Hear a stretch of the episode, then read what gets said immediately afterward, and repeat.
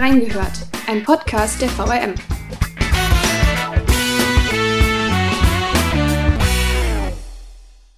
Mit einem lauten Knall sollte alles ganz schnell vorbei sein. Doch auch vier Monate nach dem Brückengau steht die Salzbachtalbrücke noch an Ort und Stelle und sorgt für Schlagzeilen. Was die Sprengung verzögert und wie es mit dem Sorgenkind weitergeht. Wir haben reingehört. Hallo und herzlich willkommen zu einer neuen Folge Reingehört. Wir sind zurück mit dem versprochenen zweiten Teil zur Salzbachtalbrücke. Als wir Ende Juni die erste Folge produziert haben, haben wir da noch mit gerechnet, dass Teil 2 im August erscheint und zwar, wenn dann auch der Termin für die Sprengung feststeht. Der hat sich jetzt ein wenig nach hinten verschoben. Warum das so ist und wie es in den kommenden Monaten weitergeht, hören wir jetzt gleich von unserem Salzbachtal-Brückenexperten André Domes und Lisa Marisei. Herzlich willkommen, ihr beiden. Hallo. Hallo. Wie hat sich denn das Thema Salzbachtalbrücke seit Juni bei euch in der Lokalredaktion eingespielt? Ja, eingespielt ist jetzt vielleicht ein bisschen zu viel gesagt. Ähm, wir hatten ja schon mal einen Brückenpodcast zusammen aufgenommen. Ähm, an dem Projekt Salzbachtalbrücke bin ich jetzt schon seit annähernd zweieinhalb Jahren dran. Ähm, bin deswegen auch so ein bisschen koordinierend tätig, aber man muss sagen, das hat sich einfach wegen der Komplexität des Themas und weil es so viele Termine gibt, einfach aufs ganze Team erstreckt. Also da ist ganz zuvorderst äh, die Lisa mit noch von der Partie, die sich sehr viel um das Thema kümmert, ähm, aber auch die Kollegin äh, Michaela Luster, die Sina Schreiner, die am eigentlichen Brückengautag aktuellen Dienst machen musste, war damit von der Partie die Katharina Petermeier und auch der Henry Solter sind alle mit der Brücke befasst und äh, wir teilen uns das so gut es geht auf, wissen aber auch, es gibt so viel über die Brücke zu berichten, äh, oft leider Gottes, dass das wahrscheinlich vielleicht noch sogar andere Leute mittreffen kann. Wir versuchen es jedenfalls so gut wie möglich, alles unter Kontrolle zu behalten. Und uns auch gegenseitig zu unterstützen, weil mal ist mal jemand im Urlaub, mal ist der andere im Urlaub und es ist aber gut, wenn immer jemand in der Redaktion ist, der da schon auch ein Auge mit drauf hat, was da so passiert und was es zu berichten gibt. Und auch so ein bisschen Vorahnung schon hat von dem Thema und sich nicht komplett neu einlesen muss. Genau. Wir hatten ja damals schon gesagt, dass äh, die Verkehrslage sich seither sehr verändert hat. Grundsätzlich ist es jetzt so, ein paar Monate später, es hat sich wieder ein bisschen entspannt. Auch in den öffentlichen Verkehrsmitteln sieht man, es ist nicht mehr so eng vollgepackt. Der äh, Stau ist aber zu den Hauptverkehrszeiten schon noch da. Es war ja aber auch früher schon so, also bevor die Brücke gesperrt ist, dass zu Hauptverkehrszeiten der Stau entstanden ist. Ähm, was hat sich denn überhaupt in Sachen Verkehrsentlastung getan? Also was hat die äh, Stadt da versucht in Ordnung zu bringen? Also zum einen muss man mal sagen, ja, die Stauentwicklung hat sich verschärft, ganz klar. Gerade jetzt nach Ende der Sommerferien, die ja immer eine verkehrsärmere Zeit sind, gibt's längere und, und häufigere Staus. Ähm, auch weil die Leute äh, wieder aus dem Homeoffice langsam zurückkehren an den Arbeitsplatz. Und auch wir merken das ja in unserer täglichen Arbeit, wenn wir auf Termine gehen oder so. Für uns ist kaum vorherzusehen, auf welcher Teilstrecke nun ein besonders heftiger Stau gerade wütet. Ähm, natürlich zur Rush Hour nachmittags und morgens im Berufsverkehr staut sich an den neuralgischen Stellen, insbesondere halt am zweiten Ring, der ja jetzt so ein bisschen die Bypassstrecke ist. Ansonsten gab's schon einige Maßnahmen, mit denen man versucht hat, den Verkehr zumindest so ein bisschen besser zu verteilen und um die Brücke herumzuleiten. Aber man muss auch ganz klar sagen, ähm, Lisa kennt sich da besonders gut aus, weil sie sehr viel mit dem Verkehrsdezernat auch zu tun hat. Die Wiesbadener Straßen innerorts, die haben einfach eine feste Breite und können einfach nicht mehr Verkehr aufnehmen, als sie es jetzt tun. Ähm, ein paar Maßnahmen hat es ja gegeben, wie eine zusätzliche Spur am zweiten Ring. Aber vielleicht kann Lisa ja dazu noch mal was sagen. Ja, es sind ja jetzt 80.000 Autos, die sonst täglich über die Salzbachtalbrücke gefahren sind, die sich jetzt schon ähm, seit dem Brückengau den Weg durch die Stadt suchen. Und da ist der Stau halt nicht vermeidbar. Und das wird jetzt auch nach den Herbstferien noch mal ein großes Thema sein, wenn es dann wirklich äh, aus dem Urlaub wieder auf die Arbeit geht und wie der André schon gesagt hat, aus dem Homeoffice zurück. Aber das lässt sich auch nicht vermeiden. Und auch die Stadt und auch Hessen Mobil hat ja schon äh, einige Maßnahmen ergriffen, auch ähm, diesen Bypass an der A66 und ähm, auch vom Siegfriedring hoch. Ähm, der wurde ja extra umgebaut dafür. Das sind Maßnahmen, die greifen, aber man kann das halt trotzdem nicht kompensieren, diese Masse an Autos. Ja, also die Wiesbadener stöhnen und ächzen und das absolut zu Recht. Ähm, ich kann da jeden verstehen, der ja mit äh, Argusaugen drauf guckt, äh, was da auf der Baustelle vor sich geht und dass es ihm oft nicht schnell genug geht. Aber es lässt sich offenbar momentan einfach nicht vermeiden. Da heißt es irgendwie Augen zu und durch. Aber nicht im Straßenverkehr. Nein. Stichwort zweiter Ring, das hattet ihr beide schon angesprochen. Jetzt, welche Probleme haben sich denn da ergeben? Da gab es ja einen größeren Text auch zu. Ja, der zweite Ring ist natürlich jetzt richtig belastet. Ähm, zwischen Mainzer Straße und Biebricher Allee wurden eine Zweispurigkeit eingerichtet. Das ist für die Anwohner nicht so doll, weil viele Parkplätze weggefallen sind. Das ist auch für die Radfahrer schwierig, weil Abwiegemöglichkeiten dadurch weggefallen sind. Es gibt viele Raser, es gibt Lärm, es gibt Hubkonzerte. Das ist natürlich für die Anwohner alles nicht so prickelnd. Und verschärfend kommt natürlich auch noch hinzu, der zweite Ring wäre ja ohne den Brückengau an der Salzbachtalbrücke sowieso auch schon ein Hotspot gewesen für Verkehrsprobleme. Deswegen hatte ja auch die Stadt vor, da ähm, ordentlich auszubauen und auch eine andere Verkehrslenkung vorzunehmen, damit zwar mehr Verkehr auf den zweiten Ring gelenkt wird, um den aus der Innenstadt rauszuhalten, ähm, aber den auch flüssiger fließen zu lassen. Das ist natürlich jetzt ähm, in der Situation, wo sich 40 Tonner durch die Stadt quälen und so weiter mit der Flüssigkeit des Verkehrs nicht mehr weit her. Man muss wirklich dann gucken, ähm, wie sich die Situation darstellt, wenn dann mal zumindest die Hälfte der neuen Salzbachtalbrücke steht und der Teil dieses überregionalen Verkehrs eben aus der Stadt wieder rauskommt. Aber vorher kann man da keine seriösen Aussagen treffen, ob die Maßnahmen zur Verkehrslenkung Innenstadt greifen oder nicht greifen, weil man eben ja natürlich die Autos nicht auseinandersortieren kann. Äh, wer hat denn ein Ziel oder einen Startpunkt in Wiesbaden in der Stadt? Das heißt, äh, wer gehört auch in die Stadt oder darf da rein? Und wer hätte sich vielleicht unter normalen Umständen nur auf der A66 aufgehalten? Das heißt dann so viel wie für die Anwohner jetzt müsst ihr erstmal da durch und es gibt keine direkten Maßnahmen, bis zumindest ein Teil von der Brücke dann steht, oder?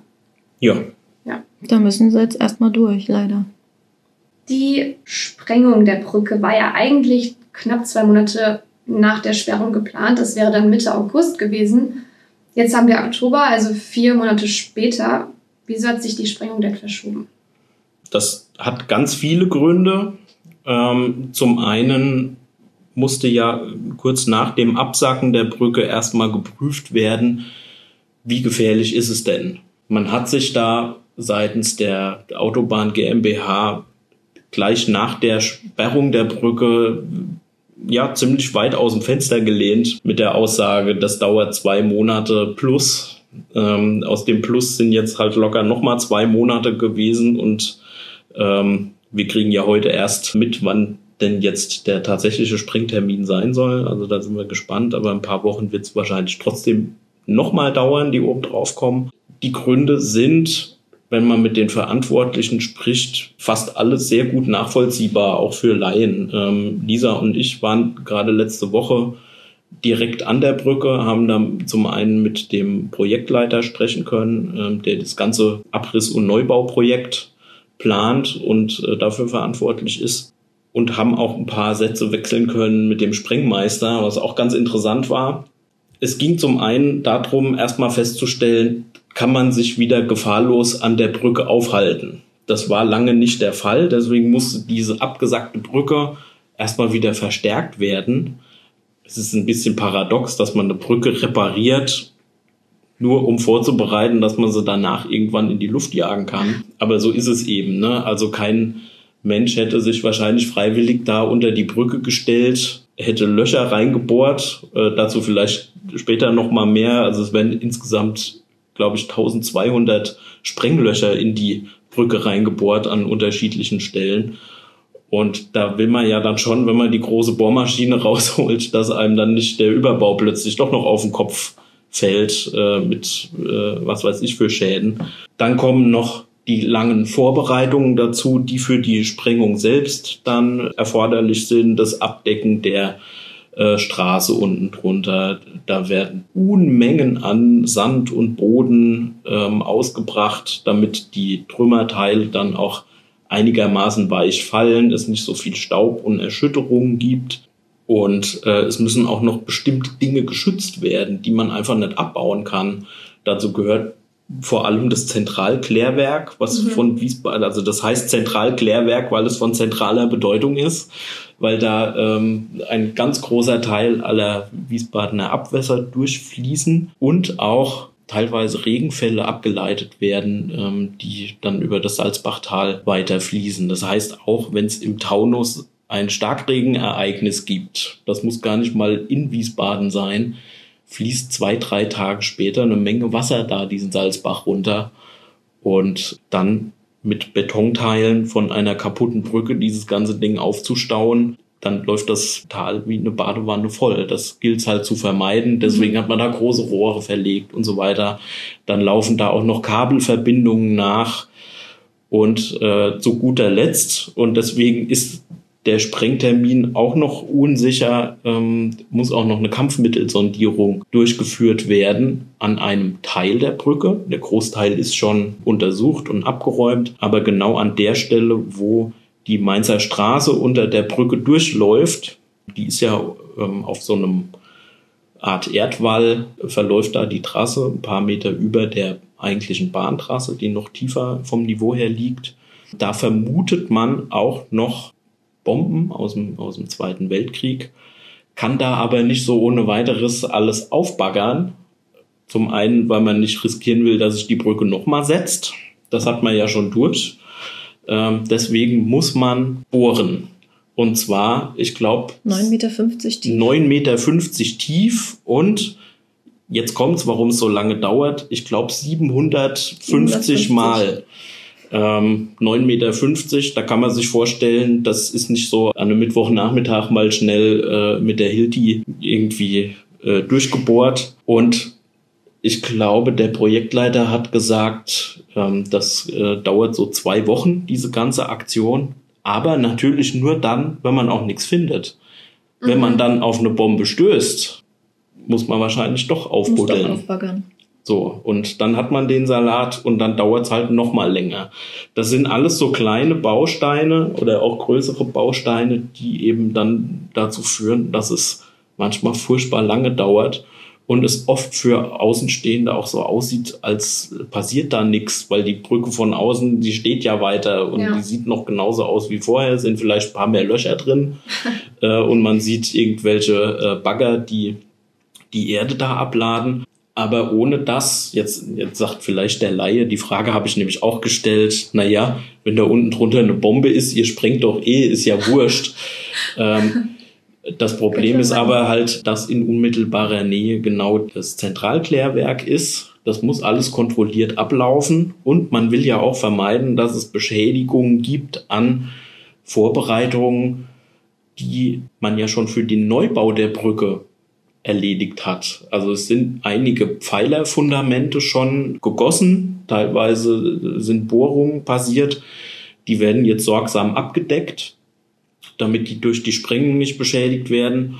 Und wenn's, äh, wenn da jetzt im Erdreich irgendwo eine Bombe hochgeht, ungeplant, von der man nicht weiß, welche Sprengwirkung hat die, kann man sich die Arbeit vielleicht gerade nochmal machen. Und dann dauert es nochmal viel länger.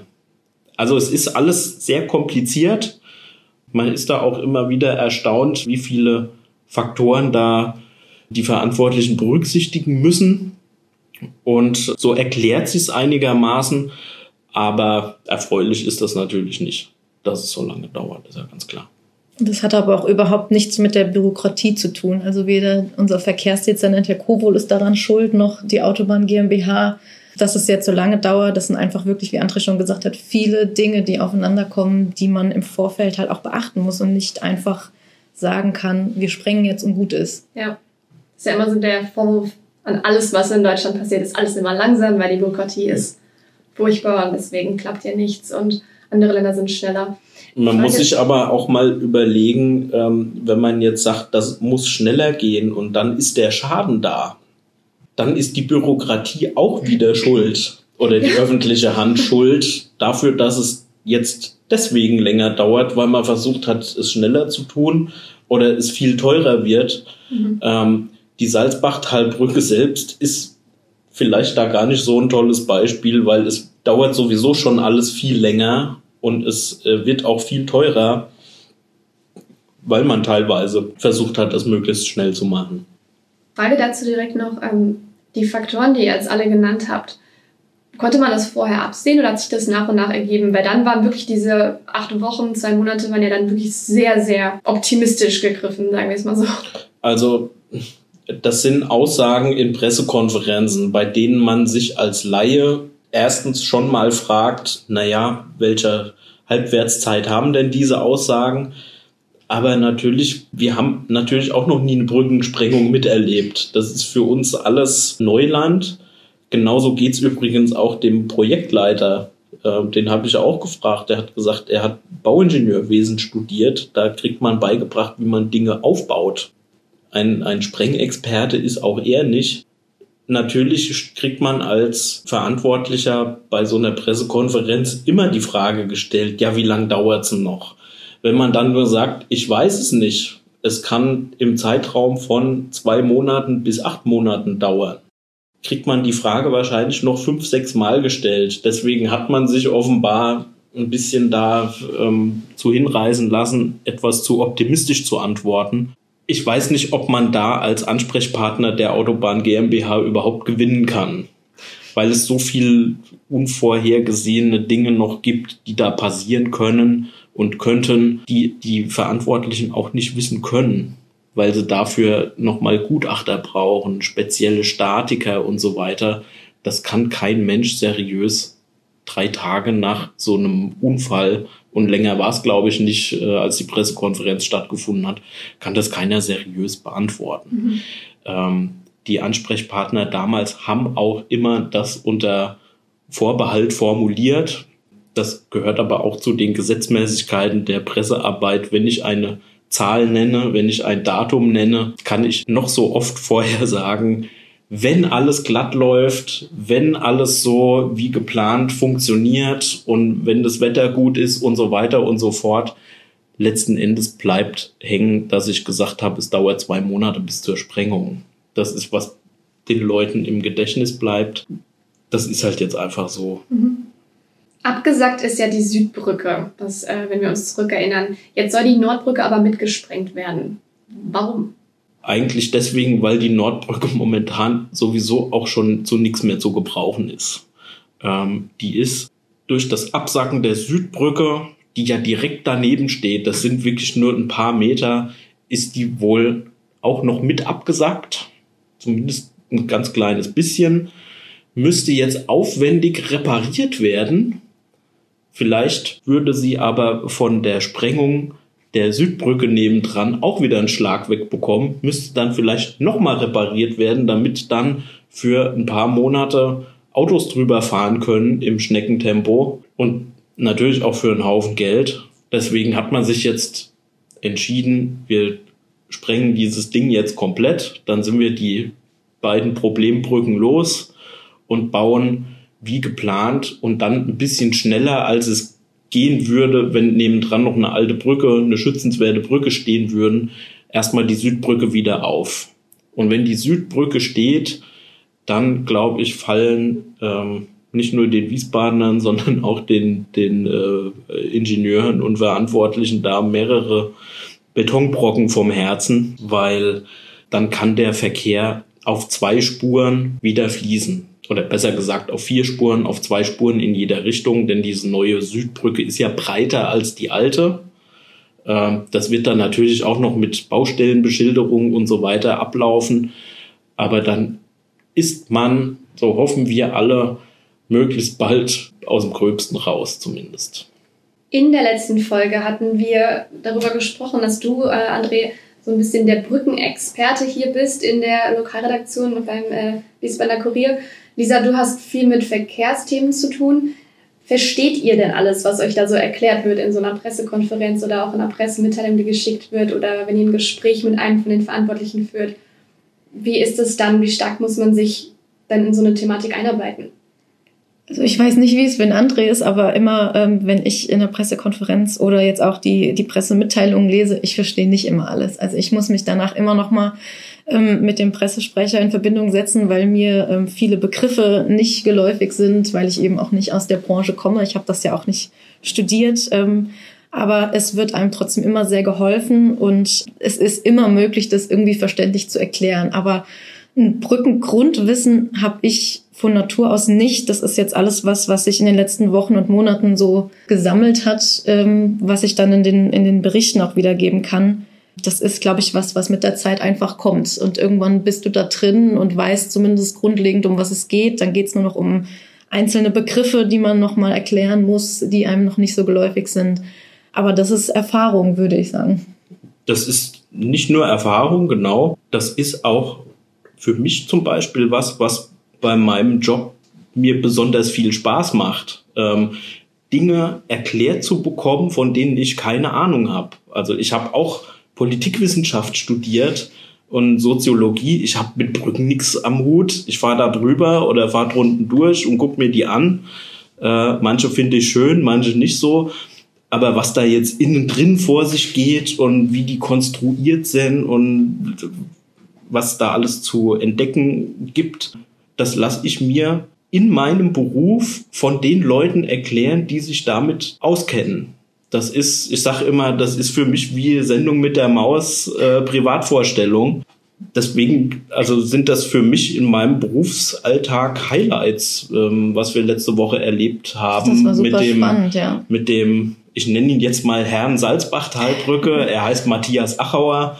ähm, der ist unheimlich gut da drin, einem Abläufe zu erklären und die Organisation von so einer Großbaustelle. Und das ist wirklich eine absolute Großbaustelle. Und den kann man dann ganz blöd fragen, Herr Achauer, was ist denn das da vorne?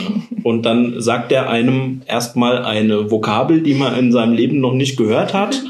Und dann fragt man, was, was ist denn das? Erklären Sie mal. Und dann kriegt man es erklärt. Nur so bringe ich mich ja auch in die Lage, es später unseren Leserinnen und Lesern erklären zu können. Ja. Und das ist was, weswegen ich diesen Beruf mache. Dinge zu erfahren und zu gucken, wie manche Sachen funktionieren. Also mir fällt bei der Gelegenheit ein, bei der Schiersteiner Brücke hatte ich so ein Erlebnis auch mal das mir einer der dortigen Bauingenieure ermöglicht hat, mal im Inneren der Brücke durch diese Brücke durchzugehen. Also durch die neu gebaute Schiersteiner Brücke, weil die ist innen hohl. Das ist eine Stahlkonstruktion. Und das fand ich so beeindruckend, weil man ja. sich ja keine Gedanken macht, wenn man da oben drüber äh, über die Autobahn braust, macht man sich ja keine Gedanken drüber, wie ist denn das, wo, wo drauf fahre ich denn da jetzt gerade rum? Da will man möglichst schnell von der einen Seite auf die andere kommen. Und ähm, ich habe dann gefragt, ob es das nicht mal äh, möglich gemacht werden könnte, dass äh, vielleicht ein paar mehr Leute da mal durchlaufen könnten, weil das trägt ja auch zum gegenseitigen Verständnis bei und ist davon mal abgesehen auch ein tolles Erlebnis, mal im Inneren einer Brücke von einer Rheinseite auf die andere zu laufen. Und die Leute von damals Hessen Mobil war es, haben das tatsächlich möglich gemacht und es konnten 300 Kurierleserinnen und Leser an so einem Aktionstag da mal durchmarschieren. Jetzt bin ich ein bisschen abgeschweift, aber ähm, wie gesagt, also das ist das, was mich an meinem Beruf begeistert, ne? dass ja. man einfach ein paar Sachen Einblick bekommt, die äh, anderen Leuten vielleicht so erstmal verschlossen bleiben. Ja, es ist so ein bisschen Privileg. Ne? Man, man macht das zwar, um, um den Leuten äh, zu erklären, was da so passiert, aber man ist selbst dann jetzt wie letzte Woche auf dieser Baustelle direkt unter dieser Brücke und das ist einfach super spannend. Und wenn man das dann auch noch äh, von einem Menschen vermittelt bekommt, der Lust darauf hat, das zu vermitteln und nicht ja. irgendwie ähm, trocken verpackt und einfach nur irgendwas runterrattert, das war schon, das war für mich auch ein, ein super Erlebnis. Das heißt, ihr hattet letzte Woche dann diese Baustellenbesichtigung, also das war dann eine Besichtigung. Ähm, es gab ja noch einen weiteren Ortstermin, wo du dran teilgenommen hast, nämlich als der legendär gewordene LKW von der Brücke entfernt wurde. ähm, es gab da auch Kommentare online, also es gab eine Dame, die gesagt hat, er wird fehlen, man hat ihn lieb gewonnen. Lisa, wie war das denn für dich und wie lief das ab?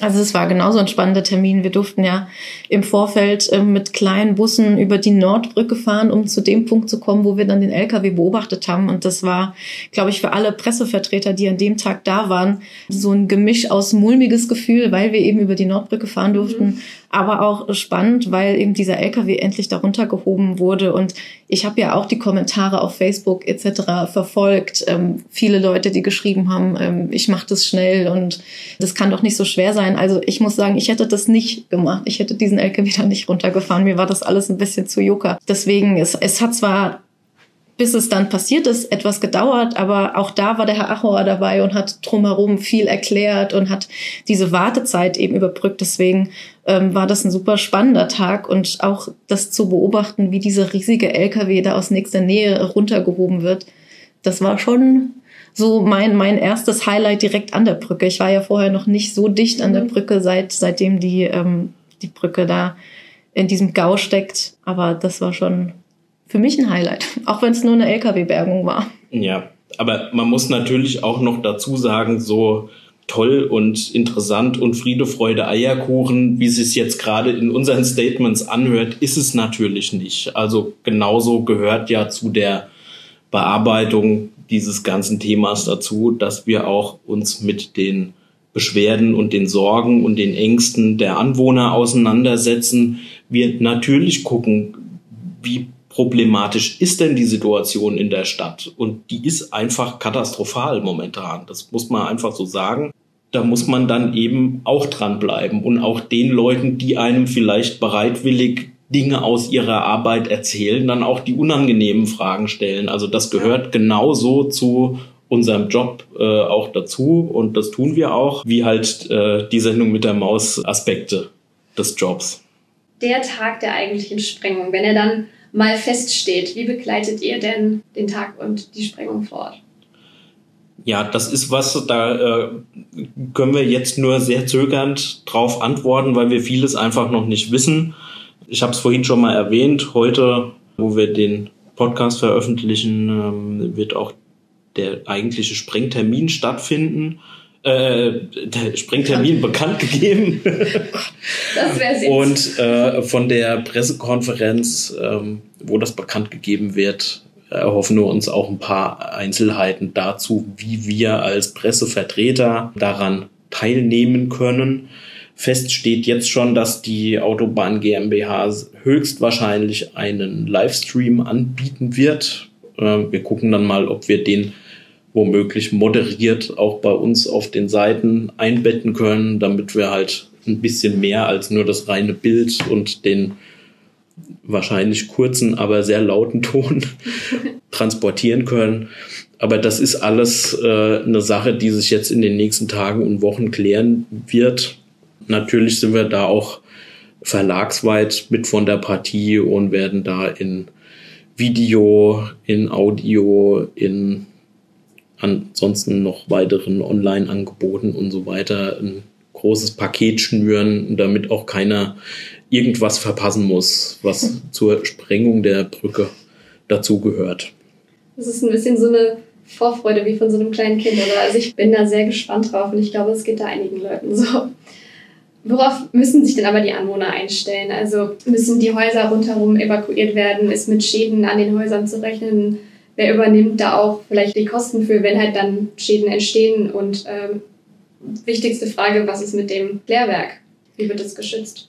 Also es wird ja ein Radius von 250 Metern um die Brücke gezogen. In diesem Radius ähm, sind im Vorfeld schon Gutachter herumgefahren und haben die Häuser, die in diesem Radius stehen, die Häuser der Anwohner begutachtet und haben aufgenommen, welche Schäden sind schon an den Häusern um feststellen zu können, welche Schäden sind im Nachhinein womöglich durch die Erschütterung oder durch die Sprengung dazugekommen.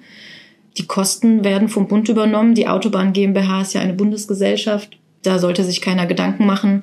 Ähnlich sieht's mit dem Klärwerk aus. Das wurde auch im Vorfeld schon gesichtet. Die Becken wurden einzeln geleert. Es wurde nachgeschaut, gibt es Risse in den Becken? Wie sehen die Becken von innen aus? Das Ganze wird im Nachhinein auch nochmal gemacht, um festzustellen, welche Schäden sind entstanden, sind Schäden entstanden. Es wird auch während der Sprengung eine Kameraüberwachung der Becken geben, dass direkt sichtbar ist, sind vielleicht eventuelle Brocken in das Klärwerk gefallen, ähm, so dass gleich auf Abruf auch ähm, Firmen zur Verfügung stehen, die da gleich eingreifen können. Das Klärwerk selbst wird mit einer 100 Meter langen Mauer geschützt, die zwischen Klärwerk und Brücke aufgebaut wird. Die soll ungefähr 10 Meter hoch sein, um eben vor Brocken oder Gestein zu schützen, die durch die Sprengung entstehen. Die Nordbrücke wird ja so gesprengt, dass sie vom Klärwerk wegfällt, also mhm. möglichst wenig Schaden anrichtet. Aber es kann natürlich immer sein, dass irgendwelche Gesteinsbrocken trotzdem in die Richtung fallen. Also da wird schon drauf geachtet, dass vor allem das Klärwerk extrem geschützt wird und dass da auch nichts passiert. Anwohner sollten sich darauf einstellen, in diesem Radius ähm, evakuiert zu werden. Wer nicht in diesem Radius ist, da gibt es noch keine Informationen. Es soll noch eine Bürgerveranstaltung geben sobald der Sprengtermin feststeht, ähm, in dem auch die Anwohner ihre Fragen äh, an, die, an die Verantwortlichen richten können, wofür die auch nochmal alles ähm, geklärt wird. Der Verkehr wird teilweise, das haben wir auch schon gesagt, ähm, unterbrochen. Dieser Bypass wird gesperrt. Es wird großräumig gesperrt. Ähm, Herr Kowohl hat auch schon angekündigt, dass besondere Hotspots ähm, gesperrt werden, so dass da nicht irgendwelche Menschenaufläufe stattfinden mhm. an irgendwelchen Stellen, wo man diese Brückensprengung besonders gut beobachten könnte. Also es wird sehr auf die Sicherheit gesetzt an diesemAg. Also das kann man natürlich auch nur hoffen, ähm, wenn ich mich versuche, in so einen Anwohner mal rein zu versetzen, der sei es auf dem Biebricher Berg oder äh, woanders da in Sicht oder Hörweite der Brücke wohnt. Ähm, ich hätte natürlich auch Angst um meinen um mein Häuschen, um meinen Garten, um mein Hab und Gut. Und man muss dann auch mal die Frage stellen, ob man nicht vielleicht vorher schon ein bisschen ähm, mehr Bürgerinformation hätte betreiben können. Man muss natürlich auch sagen, ähm, die Informationen, die es zur Sprengung gibt, haben bis jetzt vor allem wir geliefert. Und mit wir meine ich jetzt nicht nur den Wiesbadener Kurier, sondern auch natürlich andere Medien, ähm, die sich da intensiv mit befassen aber als Anwohner, der womöglich sogar ähm, sein Haus verlassen muss, weil die Brücke gesprengt wird, ähm, hat man natürlich nachvollziehbarerweise den Anspruch, dass mit einem mal persönlich gesprochen wird. Ja. Und dass vielleicht auch nicht nur die Anwohner, die in diesem 250 Meter Radius wohnen, sondern auch ein bisschen weiter weg. Also wenn man sich überlegt, dass es äh, auf dem Biebricher Berg auch ähm, Anwohnerbeschwerden gibt, die Lärmbelästigung von den Strandkorbkonzerten aus der Britta Arena hören und das lauter als ihnen lieb ist, kann man sich vorstellen, dass Schall und vielleicht auch Erschütterung manchmal weiter weg noch für Probleme sorgen, als man sich das auf Anhieb erstmal so oder auf den ersten Blick so vorstellt. Ja. Also das wird auch noch eine Frage sein, die wir in den nächsten Tagen und Wochen vielleicht dann auch nochmal mit den, mit den Anwohnern selbst klären. Bei der Bürgerinformation sind wir vielleicht dann auch dabei, wenn wir jedenfalls dazu eingeladen werden. Und das wird schon interessant sein, ne? wie äh, kümmert man sich da um die Betroffenen, die ja oft auch noch, das als letzter Gedanke, Betroffene sind von der Verkehrsproblematik. Ja. Also das sind oft genau dieselben, die jetzt gerade die 40 Tonner äh, vor der Haustür haben und da auch schon einiges zu erdulden haben.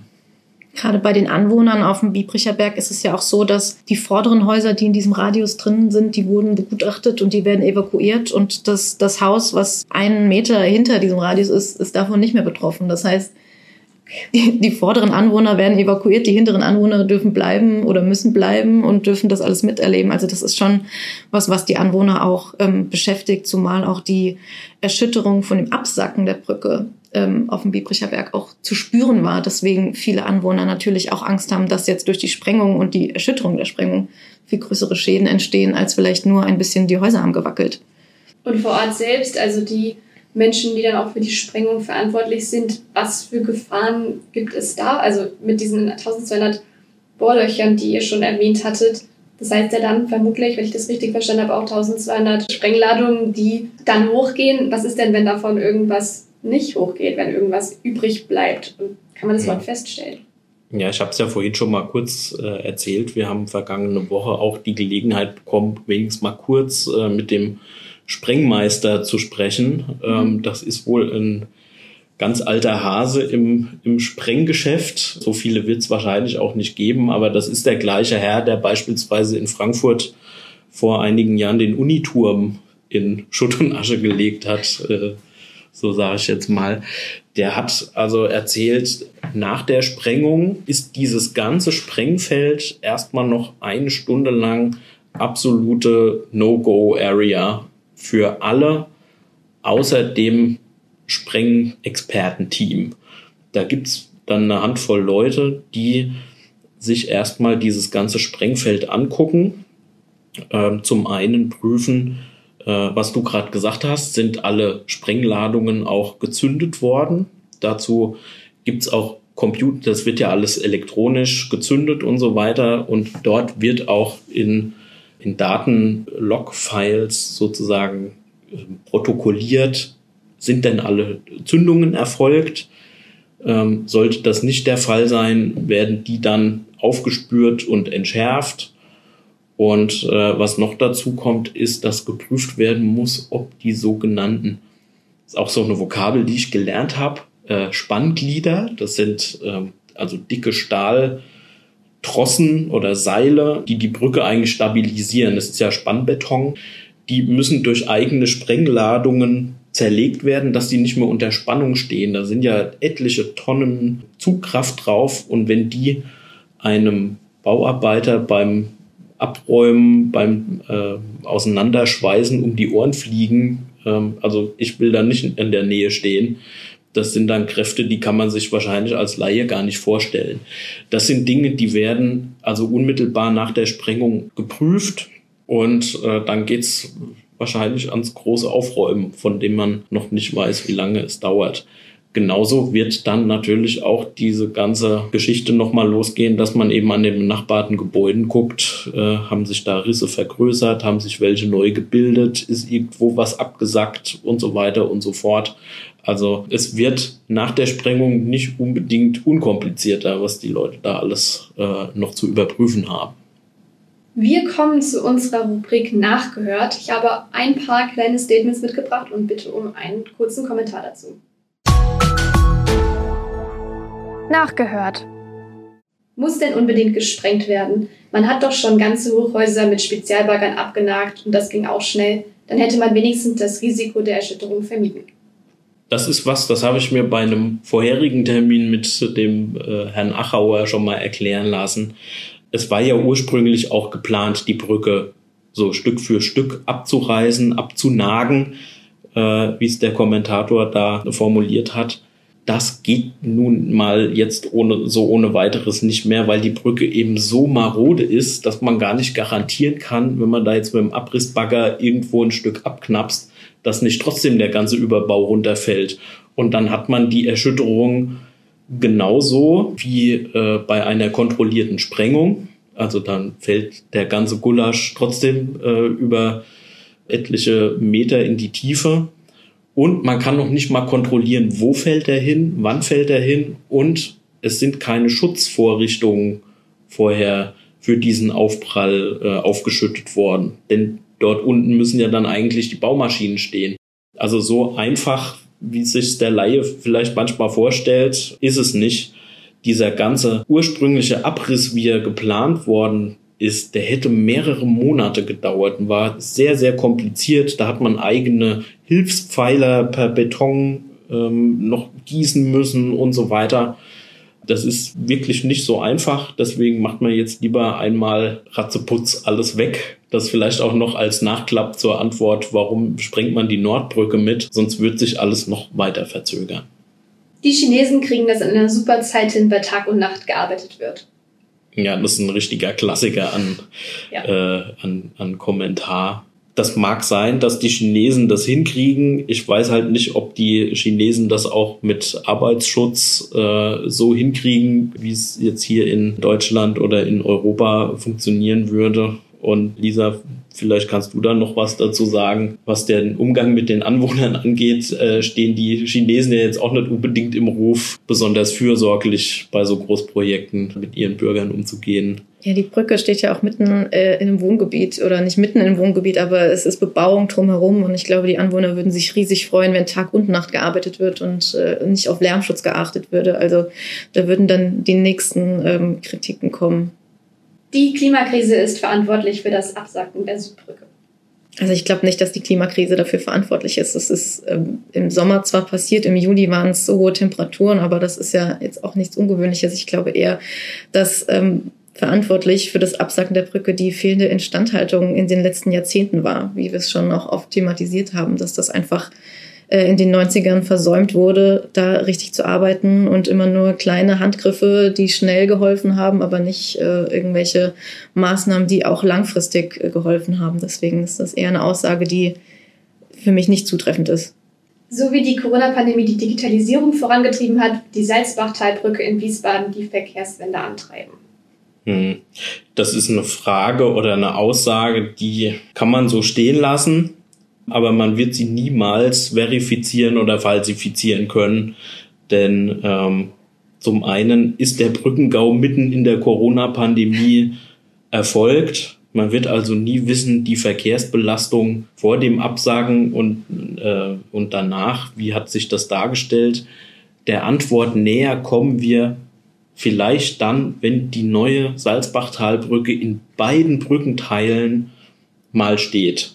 Dann wird man sich die Verkehrszahlen angucken können und mal sehen, äh, sind wir jetzt wieder bei den 80.000 oder ähm, sogar bei noch mehr Fahrzeugbewegungen oder sind wir genau vielleicht sogar noch bei mehr, denn die neue Brücke hat ja eine höhere Kapazität, weil sie ein bisschen breiter ist und so weiter. Oder sind es halt tatsächlich ein paar Leute weniger und fahren jetzt doch mehr Leute mit der Bahn. Vielleicht hat es aber auch ganz andere Gründe, dass mehr Leute mit der Bahn mhm. fahren oder ähm, nicht mehr über die Brücke mit dem Auto fahren, weil sie mehr Homeoffice machen können. Dann hätte die Corona-Pandemie die Verkehrswende vorangetrieben. Also das ist, das sind Fragen, da sind so viele ähm, Aspekte und Faktoren mit einzubeziehen, die kann man wahrscheinlich kaum seriös beantworten.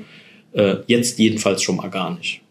Ihr habt es schon gesagt, heute Mittag steht eine Pressekonferenz an. Da soll dann auch der Termin verkündet werden. Dann wissen wir also mehr. Und die weiteren Berichterstattungen folgen dann im Kurier, online, auf Facebook, auf Instagram, überall, wo ihr uns finden könnt. Ansonsten packen wir natürlich auch alle Artikel, über die wir heute gesprochen haben und weiterführende Texte und Links in die Show Notes. Habt ihr noch abschließende Worte? Ich weiß nicht, was man sich so wünscht. Gut, gut Salz oder gut Spreng gut oder sowas. Gut Spreng. ja, äh, wir hoffen jedenfalls, dass es heute Nachmittag ähm, einige neue Informationen gibt und weil wir es ja jetzt schon mehrfach thematisiert haben, dass der Sprengtermin, der bekannt gegeben wird, dann auch der sein wird, wo die Brücke tatsächlich gesprengt wird. Denn äh, wir haben uns ja jetzt schon oft genug eines Besseren oder vielleicht sogar eines Schlechteren belehren lassen müssen. Aber so oder so, wir werden jedenfalls dranbleiben und äh, hoffen, dass wir alles Wichtige zur Salzbachtalbrücke transportieren können. Und auch wir werden natürlich dranbleiben, mit reingehört, vielleicht mit einer dritten Folge. Steht alles noch ein bisschen in den Sternen. Ansonsten könnt ihr uns natürlich auch wieder Fragen, Anregungen, Feedback schicken, entweder bei Facebook oder Instagram unter den Post zu der Folge oder auch per E-Mail an audio.vrm.de. Wir sind nächste Woche wieder für euch da mit einer neuen Folge. Bis dahin. Tschüss. Ciao. Tschüss. Entschuldigung.